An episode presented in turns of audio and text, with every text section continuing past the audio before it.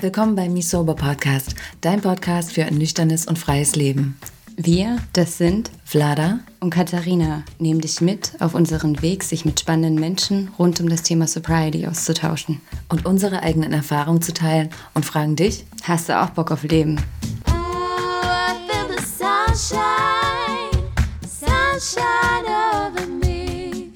In der heutigen Folge sprechen wir mit Eileen. Sie erzählt uns ihre Erfahrung mit Alkohol, für was sie ihn nutzte, warum ihr Weg sie dann ins Ausland führte, aber auch welche Rolle Alkohol schon in ihrer Kindheit spielte und warum sie heute als Mentorin Menschen dabei unterstützt, ihre ganz eigene Freiheit zu finden. Wir haben heute wirklich eine sehr kraftvolle Episode für euch. Wenn ihr auch eure eigene Freiheit finden wollt, dann ist vielleicht unser 1 zu 1 Mentoring genau das Richtige für euch. Für mehr Informationen schaut gerne auf unserer Webseite misober.com vorbei oder schreibt uns auch gerne eine E-Mail an hello@misober.com. Hier ist es noch wichtig zu sagen, unser 1 zu 1 Mentoring ist ein Auslaufmodell und ab nächsten Jahr werden wir dann in Gruppen zusammenarbeiten, um gemeinsam in einer Gruppe den Weg in eure Nüchternheit zu gehen. Wir freuen uns sehr, von euch zu hören. Jetzt aber viel Freude mit der Folge.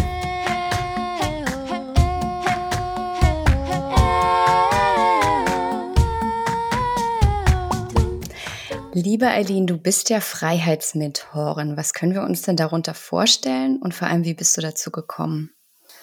Ja, darunter vorstellen, das ist schon mal eine gute Frage. Und zwar, bei mir dreht sich eigentlich schon immer alles um Freiheit und Abenteuer, auch wenn ich diesen Freiheitsbegriff noch nie oder lange nicht so für mich fassen konnte.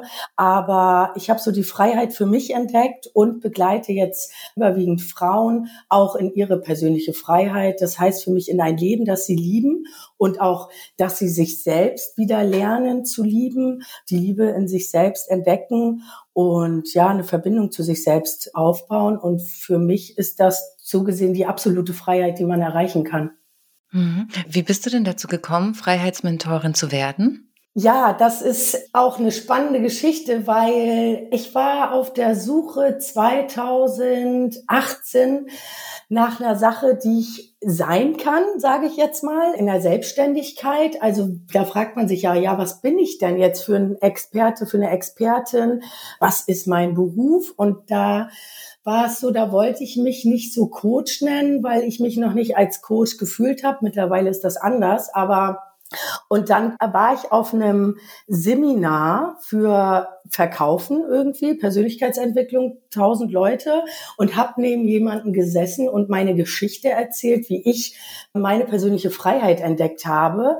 Und er hat mir auch ganz interessiert zugehört und meinte dann am Ende unseres Gespräches so, Aline, ich glaube, du bist die Mentorin, die man sich suchen soll. Und da dachte ich so, ja geil, Mentorin, das wäre ich wirklich gerne.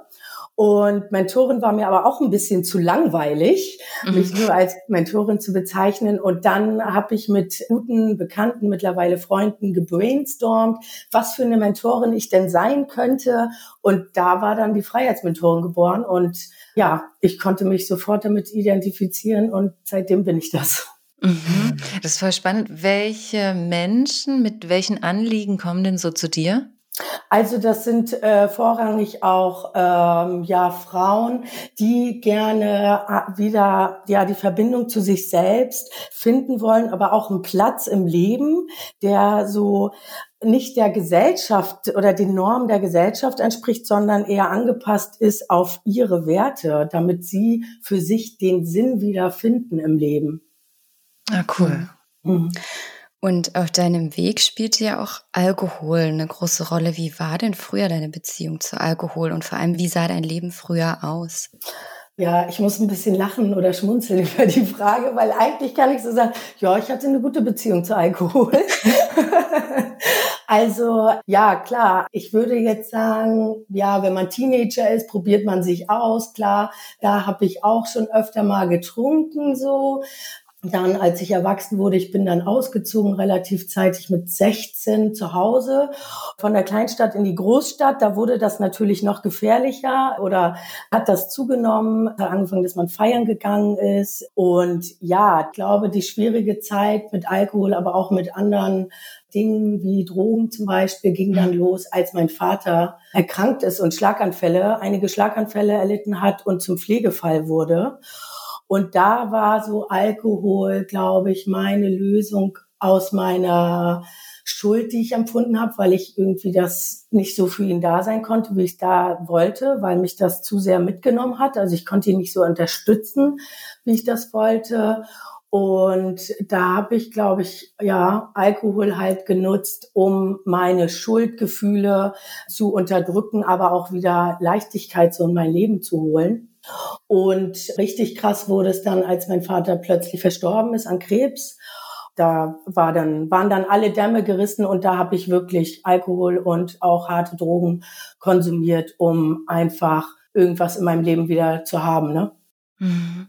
Wie lange ging das? Also über welchen Zeitraum sprechen wir da? Ja, also richtig schlimm. So wurde es 2011 und 2013 ist er dann verstorben, da war es dann wirklich noch schlimmer und da ging es dann auch los, dass mich tatsächlich auch endlich mal eine Freundin angesprochen hatte und meinte so, Aline, irgendwie, ich glaube, das ist jetzt nicht mehr normal, was hier läuft. Aber gut, das habe ich natürlich da nicht so für ernst genommen und dachte so, okay, was will sie eigentlich von mir?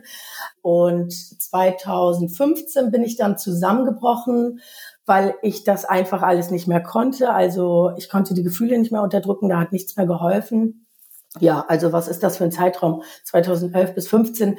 Ich glaube, also 2016 hat es dann wirklich aufgehört, wo ich gesagt habe, okay, ich muss jetzt mein Leben radikal ändern. Mhm.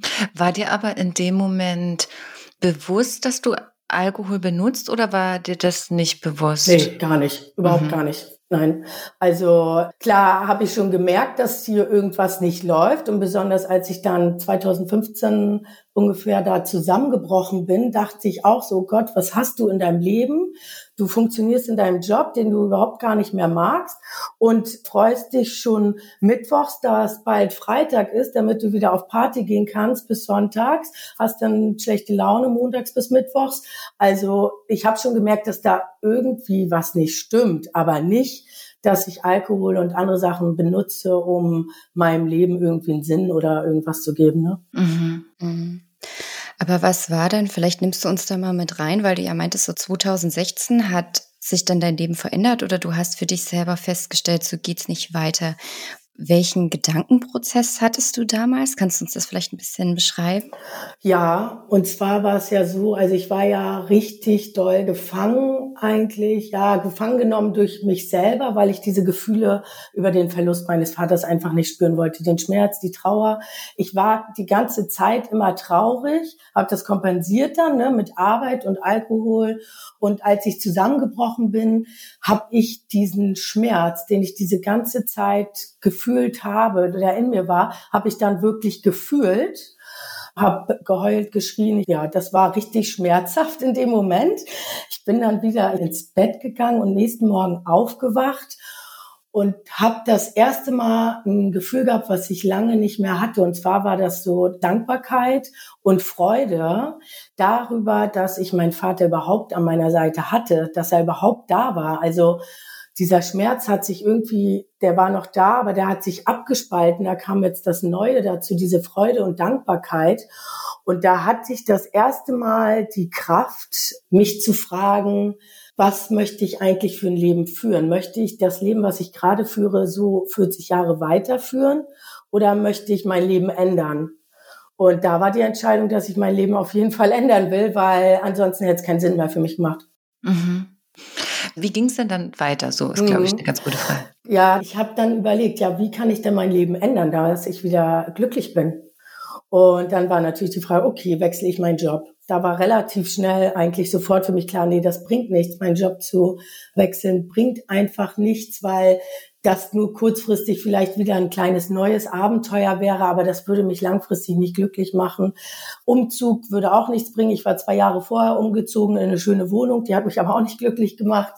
Beziehungen sind immer zerbrochen. Ich hatte keinen Bock mehr auf Beziehungen. Also das, ich wusste so intuitiv eigentlich, dass das alles so diese Dinge im Außen, was so normal ist, sage ich mal, um glücklich zu sein oder was die Gesellschaft vorgibt, um glücklich zu sein, mich nicht glücklich machen wird. Und dann kam dieser Herzenswunsch, der schon mit 14 oder 13 oder 14 bei mir geboren war, einmal im Ausland zu leben, wurde da ganz präsent und hat so zu mir gesagt, also das Einzige, was du machen kannst, um wieder glücklich zu werden, ist dir diesen Traum zu erfüllen. Mhm.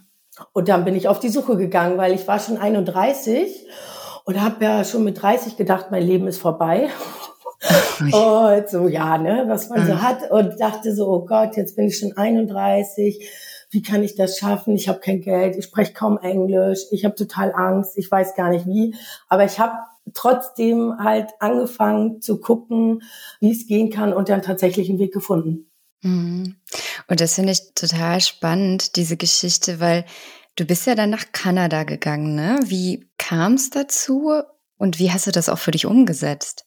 Ja, also es gibt ja viele Möglichkeiten, um ins Ausland zu gehen. Ich wusste, dass ich nicht einfach meine Sachen packen kann und gehe nach Asien oder wo alle sind, weil wo alle sind, ist auch gut. ich weiß nicht genau, die sind doch da. Wo viele also, hin.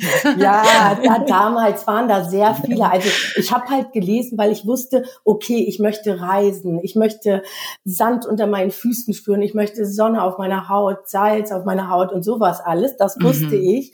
Und klar, wenn man dann bestimmte Blogs liest, dann heißt es immer Asien und so. Und ich war tatsächlich auch in Asien, sechs Wochen Reisen, fünf Wochen Reisen in 2015. Und das hat mir halt auch dieses Gefühl gegeben, ich kann dieses Glück im Reisen halt finden. Aber ich wollte nicht einfach meine Sachen packen, alles aufgeben und nach Asien gehen, weil ich hatte ja auch gar kein Geld. Das mhm. ging auch gar nicht.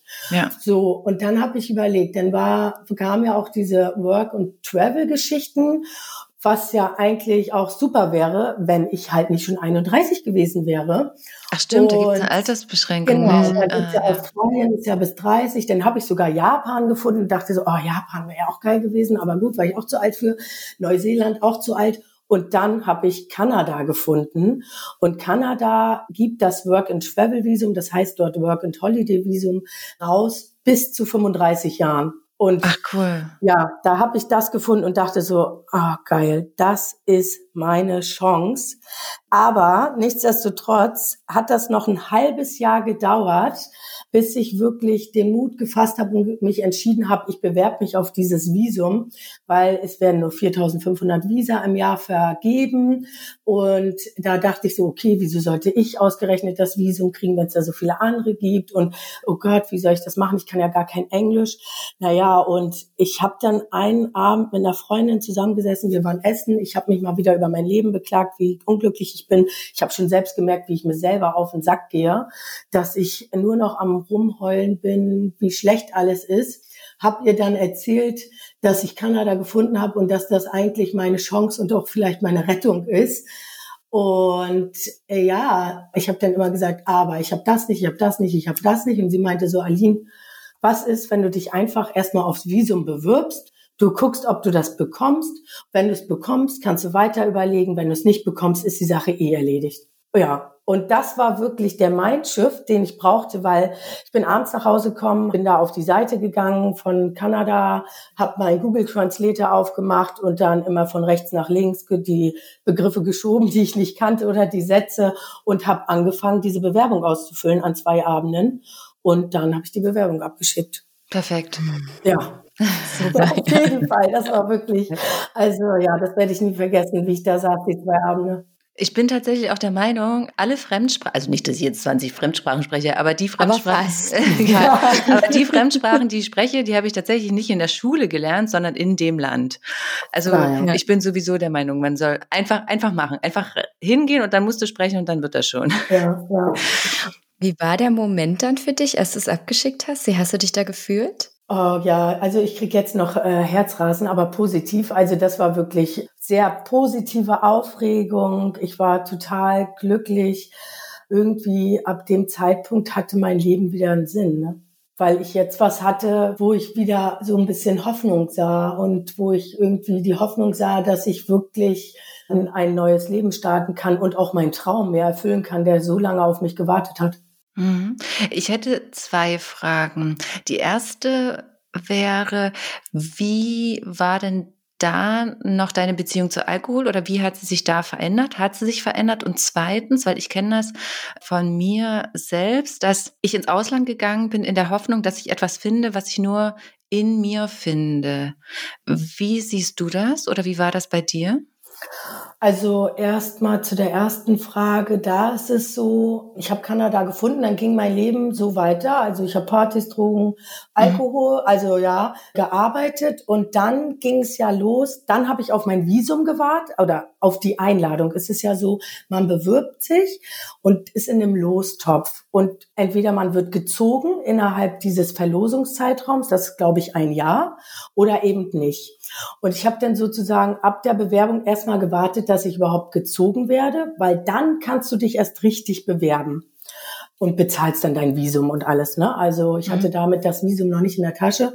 Also habe ich erstmal auf das Visum gewartet. Das ging glücklicherweise relativ schnell. Ich hatte tatsächlich nach vier Wochen die Einladung in meiner E-Mail-Box, dass ich jetzt alles weitere einleiten kann. Und ich wusste mit dem Zeitpunkt auch, okay, wenn ich diese Einladung habe und jetzt wirklich nichts mehr falsch mache, wovon ich ausgegangen bin, weil ich sehr perfektionistisch unterwegs bin, dann steht dem Visum eigentlich nichts mehr im Wege.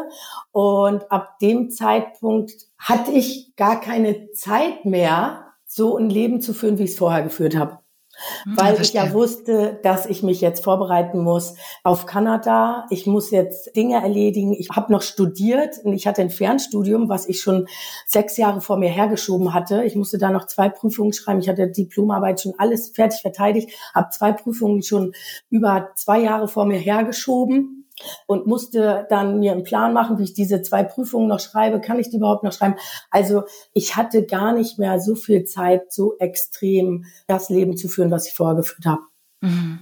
Ich wollte jetzt eigentlich auf die zweite Frage eingehen, wobei ich die jetzt mhm. schon vergessen habe. Die zweite Frage war, bei mir war das früher so, ich bin auch gerne ins Ausland gegangen, um, ich hatte immer die Hoffnung, dass ich im Ausland etwas finde, was ich aber eigentlich nur in mir selbst finden kann. War das bei dir ähnlich oder welche Erfahrungen hast du damit gemacht? Also bei mir war es so, dass ich nicht losgegangen bin, um mich selbst zu finden. Bei mir war es eher so, als ich die Entscheidung getroffen habe, ich kündige meinen Job, ich gebe meine Wohnung auf, ich verkaufe alles, was ich habe. Ich habe meine private Rentenversicherung gekündigt, um Geld zu haben. In diesem Prozess war mir klar, wenn ich diese Reise mache, kann ich mich ganz neu als Mensch definieren. Und das wollte ich vielleicht auch, aber ich habe das jetzt nicht mit so einer Sinnsuche oder so oder Sinnfinden in Verbindung gebracht, weil der Moment, wo ich wusste, dass ich nach Kanada gehe und meinen Traum leben kann, hatte mein Leben schon wieder einen Sinn. Verstehe. Mhm. Und dieses sich selbst finden tatsächlich, das habe ich auf der Reise vielleicht Unbewusst findet das natürlich statt, weil du ja mit ganz neuen Herausforderungen zu tun hast und dich auch nochmal ganz neu kennenlernst, besonders ja, wenn du alleine reist. Und ich habe da alleine im Minivan gelebt und wie gesagt, ich konnte gar kein Englisch, ist mal die Sprache und da ging der Prozess natürlich los, aber eher unbewusst. Das war mir überhaupt gar nicht bewusst. Die bewusste Reise ging erst später los, als ich wieder in Deutschland war, sozusagen. Mhm. Und nimm uns mal mit, als du dann nach Kanada geflogen bist und dort angekommen bist. Wie hast du dich gefühlt und vor allem, wie war es dann mit deinem Alkoholkonsum? Du, ich muss sagen, in Kanada war Alkohol und so alles überhaupt gar kein Thema mehr. Also überhaupt nicht. Ich habe weder das vermisst noch dran gedacht ja, ich hatte ja auf einmal ein ganz neues Lebensgefühl. Oh Gott, das war alles so toll da. Diese große Stadt, ich bin in Toronto, habe ich ein paar Monate erstmal gelebt und ich fand das alles so toll und schön da. Diese Wolkenkratzer, das kannte ich ja überhaupt gar nicht. Hier in Hamburg ist ja alles sehr flach. Und ja, das war mein Abenteuer und das war auch das hat mir halt die Leichtigkeit gegeben und die Freude, die ich ja damals im Alkohol und in den Drogen gesucht habe. Mhm Und das war ja überhaupt kein Thema. Klar, ich habe mal ein Glas Wein getrunken und ein Glas Sekt und das, aber ich habe nicht exzessiv irgendwie konsumiert und schon gar nicht das ganze Wochenende lang. Ich wusste ja auch gar nicht, wo. Das geht da gar nicht in Kanada, glaube ich. Weiß ich nicht. Ich hatte nur einmal eine Situation, das war relativ am Anfang, glaube ich, mein erstes Halloween. Da hatte ich Leute auch kennengelernt. Dann sind wir auf eine Halloween-Party gegangen und da dachte ich so, okay, gut, die Leute sehen ja aus, als ob die nicht nur Alkohol konsumieren, sondern auch andere Sachen, hm, ob ich mal jemanden ansprechen sollte. Da habe ich so ein bisschen dieses Bedürfnis gekriegt. Aber ich habe es dann auch ganz schnell verworfen, weil A, hatte ich viel zu viel Angst, mhm. da jemanden anzusprechen wegen irgendwas und B, dachte ich mir, wozu? Wozu? Ich brauch's nicht. Mhm. Und du meintest ja vorhin, diese eigentliche Selbstfindung fand nach dieser langen Auszeit statt. Ne? Du bist ja dann durch Kanada gereist und glaube ich in Mexiko warst du auch noch. Wie ging es denn dann weiter? Ja, also genau, von Kanada aus bin ich, weil ich ja dann Englisch konnte und ich dachte, jetzt gehört mir die Welt, bin ich dann leichtfüßig nach Mexiko geflogen und wusste noch nicht mal, was Ja oder Nein heißt äh, äh, auf einmal. Und da war natürlich niemand, der Englisch sprechen konnte. Ich konnte kein Spanisch. Also es war sehr aufregend, aber es war trotzdem toll, weil von Mexiko aus, dann habe ich auch ein bisschen Spanisch gelernt, bin ich dann noch nach Belize und Guatemala und wieder nach Mexiko. Also es war echt mega cool. Ich war anderthalb Jahre unterwegs.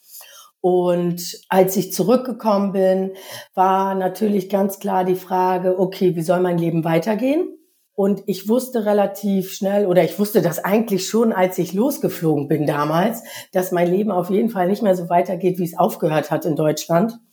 Und da ging es dann los, ja, was möchte ich dann wirklich machen? Wie möchte ich mein Leben führen?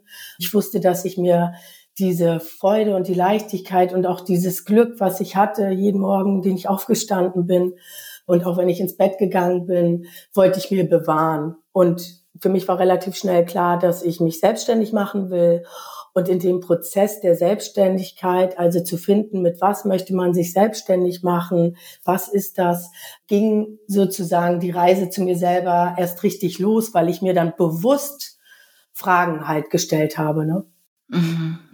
Du bist dann wieder zurück nach Deutschland gekommen und hast dir diese Fragen gestellt, was du machen möchtest in deiner Selbstständigkeit.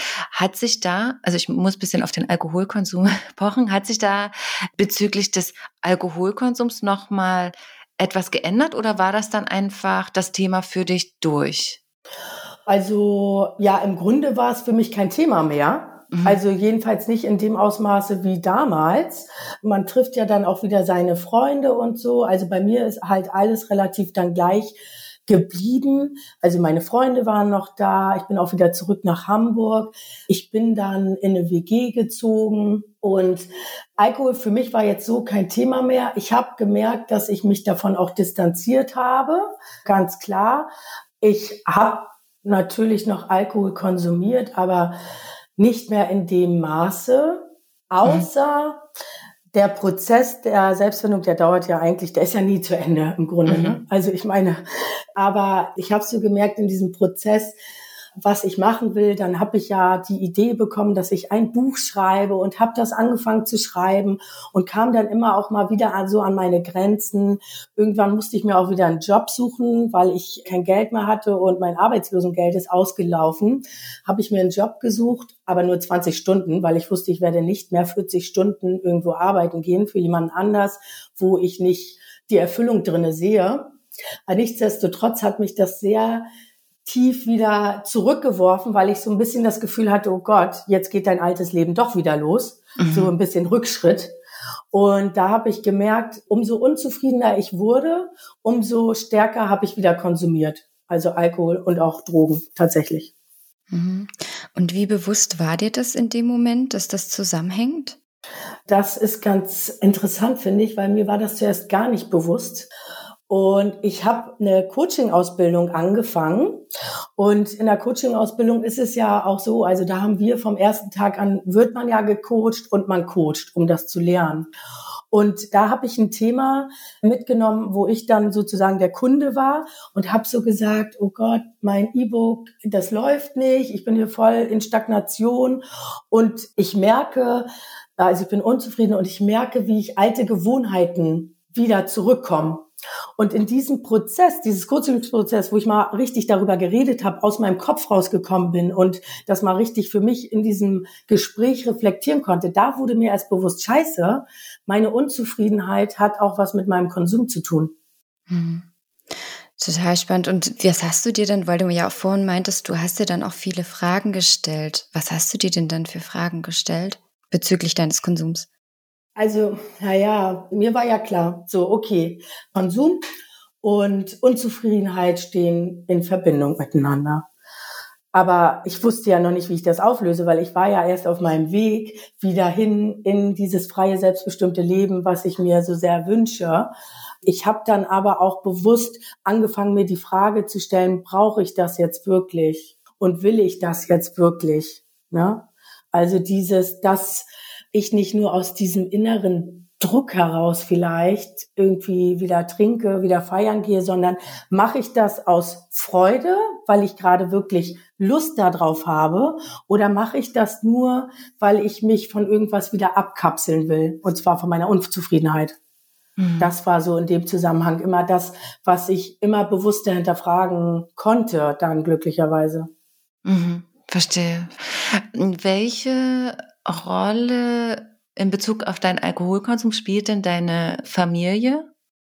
Ja, im Grunde, also auf meinen Konsum an sich glaube ich nicht, aber im Grunde ist mein Leben geprägt von Alkohol, ganz ehrlich.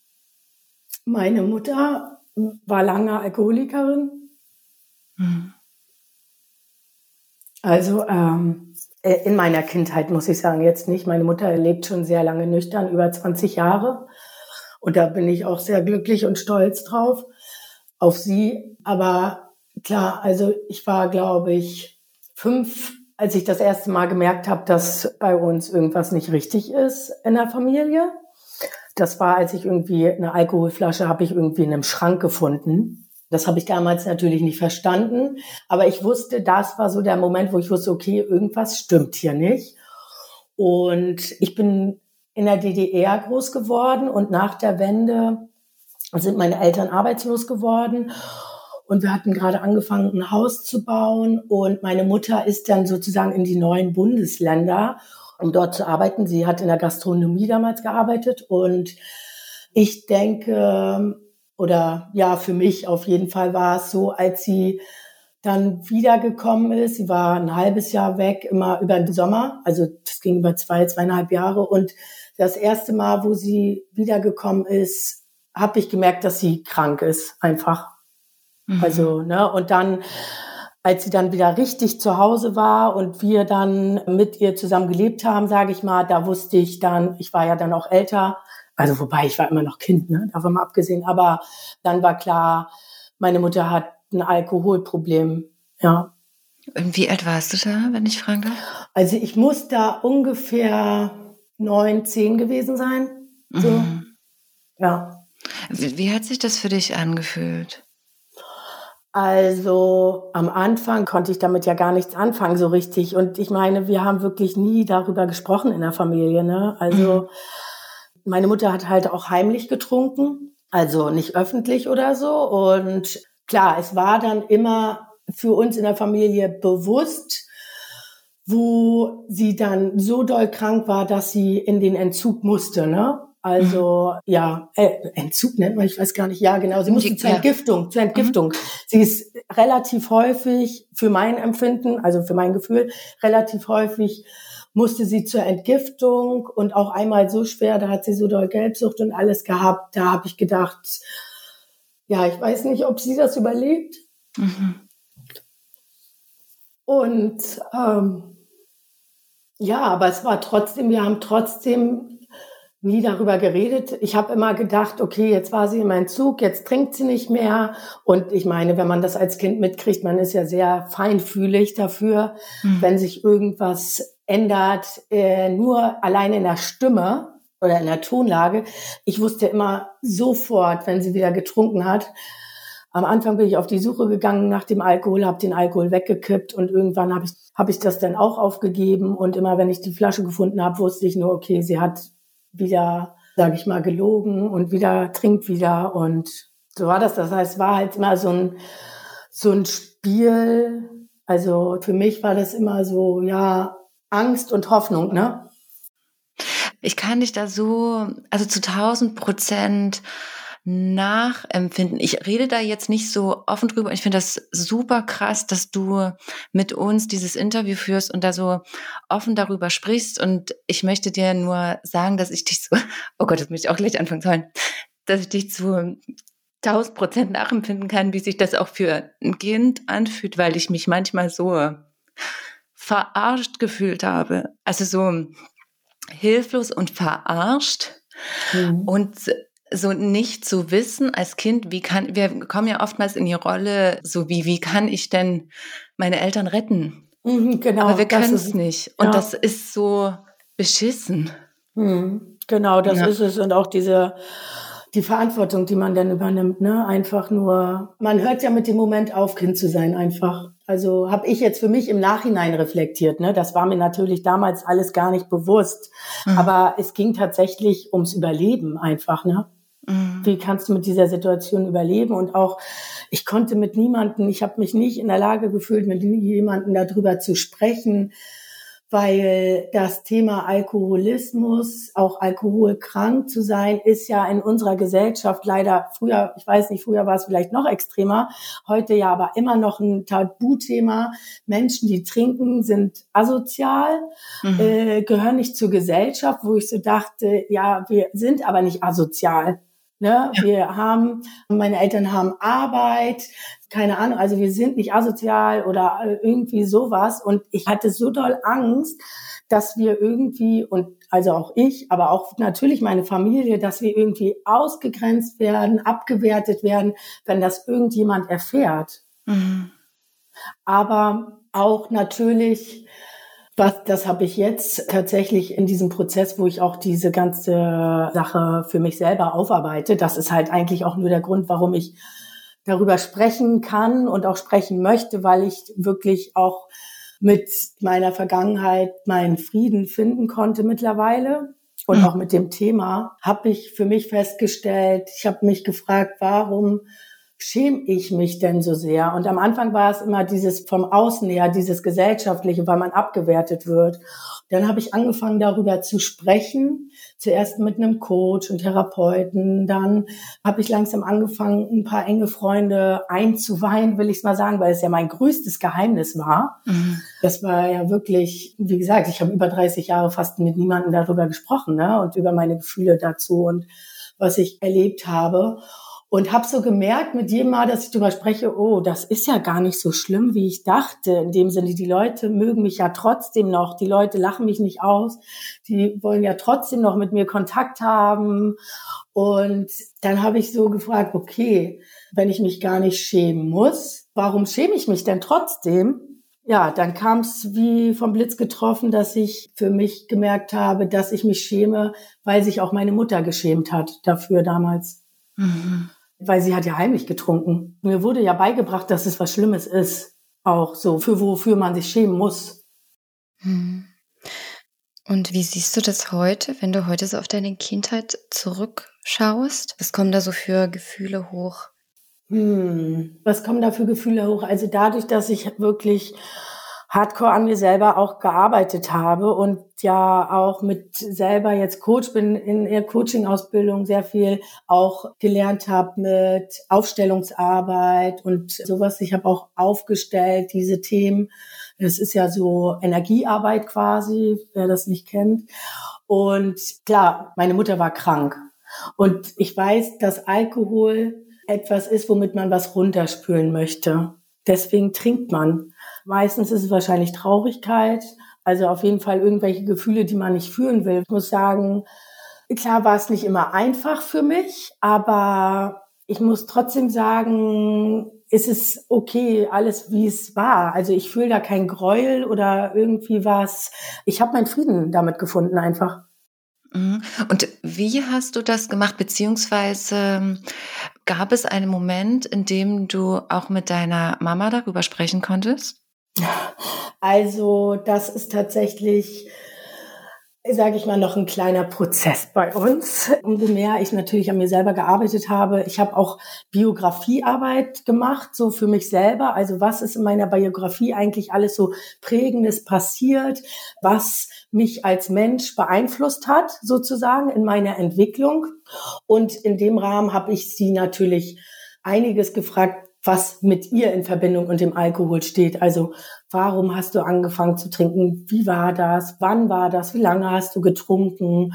Und warum hast du aufgehört zu trinken? Solche Fragen habe ich ihr gestellt, um das für mich besser zu verstehen. Und tatsächlich dadurch, dass ich sie mal angehört habe und auch die Kraft überhaupt hatte, mit ihr darüber zu sprechen. Vorher hatte ich das nicht, weil ich so doll Angst hatte und weil da sehr viel Schmerz und Traurigkeit mit verbunden ist. Und das wird ja dann immer so ein bisschen aufgerissen, wenn man darüber spricht, besonders dann am Anfang so. Mhm. Aber dadurch, dass ich die Kraft hatte und auch den Mut, mir ihren Teil der Geschichte anzuhören konnte ich halt auch das Thema für mich besser annehmen an sich, weil ich ja dann natürlich auch für meine Mutti mehr Verständnis und Mitgefühl aufbringen konnte. Mhm. Und wie ist deine Beziehung zu deiner Mama heute? Ja, sehr gut. Also ich bin super stolz auf sie, was sie erreicht hat.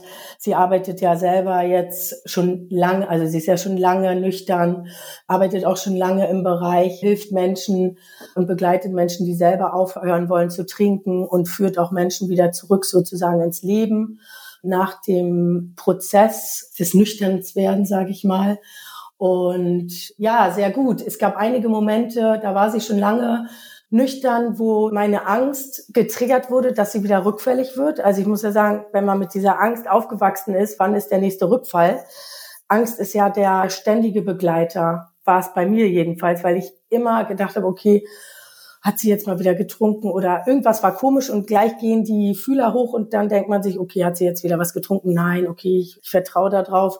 Aber es gab so einige Momente im Leben, die auch mit dem Verlust anderer Menschen zu tun hatten, wo meine Tante gestorben ist, also ihre Schwester, wo ihr Vater gestorben ist.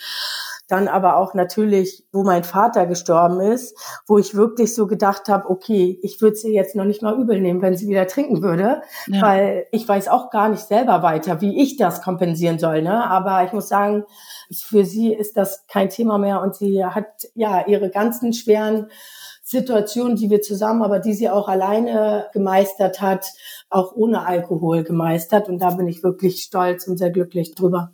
Mhm. Das freut mich auch ganz, ganz sehr ja. zu hören. Mhm. Auf alle Fälle. Wie hat sich denn seitdem, seit du 2016 für dich eben den Entschluss gefasst hast, dein Leben zu ändern? Wie hat sich denn dein Leben geändert und auch dein Umfeld? Also das mit dem Reisen und der Erfüllung meines Lebenstraums, sage ich dazu immer, weil das war wirklich mein Lebenstraum.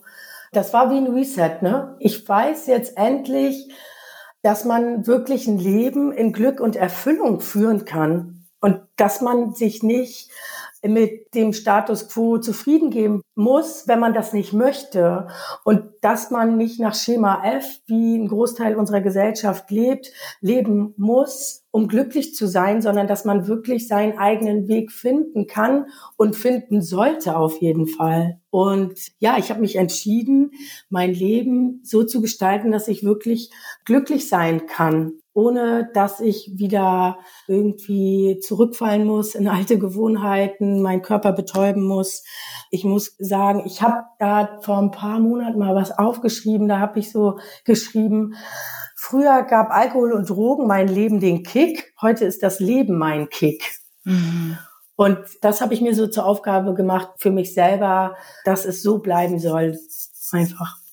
Es ist auch so spannend, dann mitzubekommen, wir sind ja dafür verantwortlich, wie wir unser genau. Leben leben. Und ich kann das so gut nachvollziehen, als du gerade gesagt hast, das Leben gibt mir den Kick, weil vorher, als ich noch getrunken habe, dachte ich auch so, also habe ich ja eigentlich gar nicht mitbekommen, weil ich nicht bewusst war, was Leben eigentlich bedeutet. Und heute lebe ich und denke mir so, krass, so ist also das Leben. Also das Leben ist ja schon gut genug mit allem, was es hat. Ja, das Leben kann geil sein, auf jeden Fall. Ja, ja.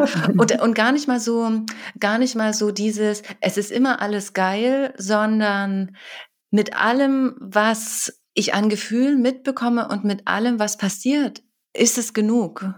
Genau, und lebenswert vor allem auch. Ich habe immer so ein bisschen, ja, ja, genau, lebenswert, dieses, es hat einen Sinn. Also ich weiß nicht, wie das ist, wie ihr das so seht, aber für mich ist es so, ich frage immer, okay, was hat das jetzt für einen Sinn? Also ich bin immer so ein bisschen auf der Sinnsuche nach jedem, was mir passiert.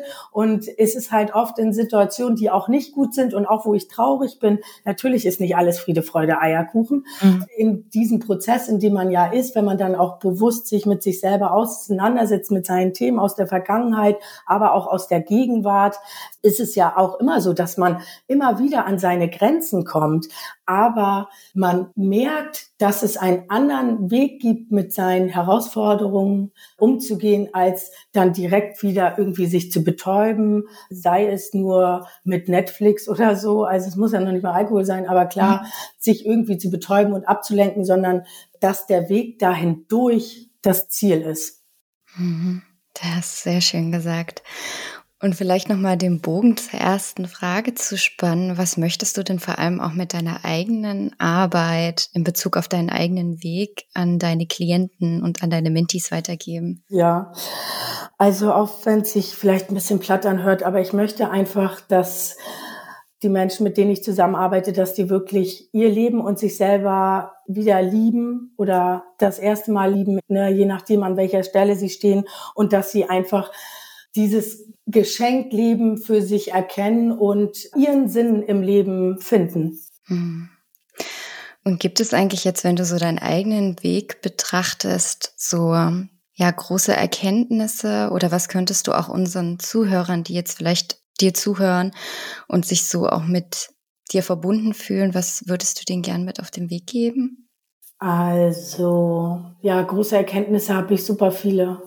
Aber kannst du gerne teilen. Es dürfen auch kleine sein, es darf alles sein, was du gerne teilen möchtest. Ab jetzt raus. Also No pressure. Ja, genau. Also was ich jetzt vor allem vielleicht euren Hörern mitgeben möchte, weil ich ja auch weiß, dass die an einer bestimmten Stelle, in einer bestimmten Phase ihres Lebens stehen, wo es nicht immer einfach für sie sein wird und vielleicht auch der Weg ziemlich schwer ist, ist, das Leben ist ein Geschenk. Und ja, ich kann es einfach nur so sagen, wenn sie durch das Dunkle hindurch sind, dann geht es nur noch bergauf und es lohnt sich, diesen Weg einfach zu gehen und sich auch mit sich selber vor allem auseinanderzusetzen, mit seinen Gefühlen. Ich sagte ja, da gehe ich nochmal zurück auf das, was ich am Anfang gesagt habe, dass ich den Verlust, den Tod meines Vaters, da habe ich ja nur Schmerz gespürt. Und ich war erst wieder fähig, Freude zu spüren und Dankbarkeit, als ich diesen Schmerz auch wirklich gefühlt habe. Das heißt, wenn wir uns von unseren schlechten Gefühlen, die wir nicht fühlen wollen, abkapseln, kapseln wir uns auch direkt von unseren guten Gefühlen ab und können gar nichts mehr fühlen. Wir wollen ja Glück fühlen. Und mhm. deswegen ist es so wichtig, dass wir auch den Mut haben, in die Traurigkeit oder in den Schmerz zu blicken. Ja. Ja. Wo kann man dich denn finden? Also jetzt auf Social Media hast du eine Website, wenn sich Hörer, Zuhörer gerne mit dir in Verbindung setzen möchten? Genau, ich habe eine Website, freiheitsmentorin.de. Ich habe auch ein Instagram-Profil, da bin ich die Freiheitsmentorin. Ich habe auch ein LinkedIn-Profil. Also gerne überall, wo es den Menschen, wo sie gerne unterwegs sind, können sie mich über eigentlich jeden Kanal erreichen, den es gibt. Sehr schön. Vielen, vielen lieben Dank. Das war so ein tolles Interview. Ja, ja danke vielen, euch vielen auch. Dank. Und danke auch nochmal für deinen Mut. Ne? Ja, danke. Danke für die Möglichkeit, dass ich das teilen durfte. Und ich hoffe, dass ich dadurch auch vielen anderen Menschen helfen kann, ihren Mut zu haben und vielleicht auch größer zu werden, als ihre Scham ist, mhm. weil ich fühle ja immer noch Scham. Es ist nicht so, dass ich jetzt schamlos bin. Ich fühle immer noch Scham, aber ich weiß auch, was es für ein Geschenk ist, wenn man durch diese Scham durchgeht, weil mit jedem Stück kommt man sich selber näher einfach. Hm. Schöner Abschluss. Vielen lieben Dank dir nochmal. Was für eine kraftvolle Episode und vielen, vielen Dank nochmal an Eileen für ihren Mut und ihre Offenheit und somit in ihre eigene Geschichte zu nehmen. Also vielen, vielen Dank. Wer sich für Eileen und ihr Mentoring interessiert, der kann gerne auf ihrer Webseite freiheitsmentoren.de vorbeischauen oder ihr findet sie auch auf Instagram. Wenn euch diese wirklich kraftvolle Episode gefallen hat, dann freuen wir uns natürlich sehr über eine positive Bewertung auf iTunes, damit noch viele andere Menschen unseren Podcast finden und hören können. Vielen, vielen lieben Dank dafür. In diesem Sinne, habt eine ganz wundervolle Woche, bleibt alle gesund, genießt die Vorweihnachtszeit und bis nächste Woche.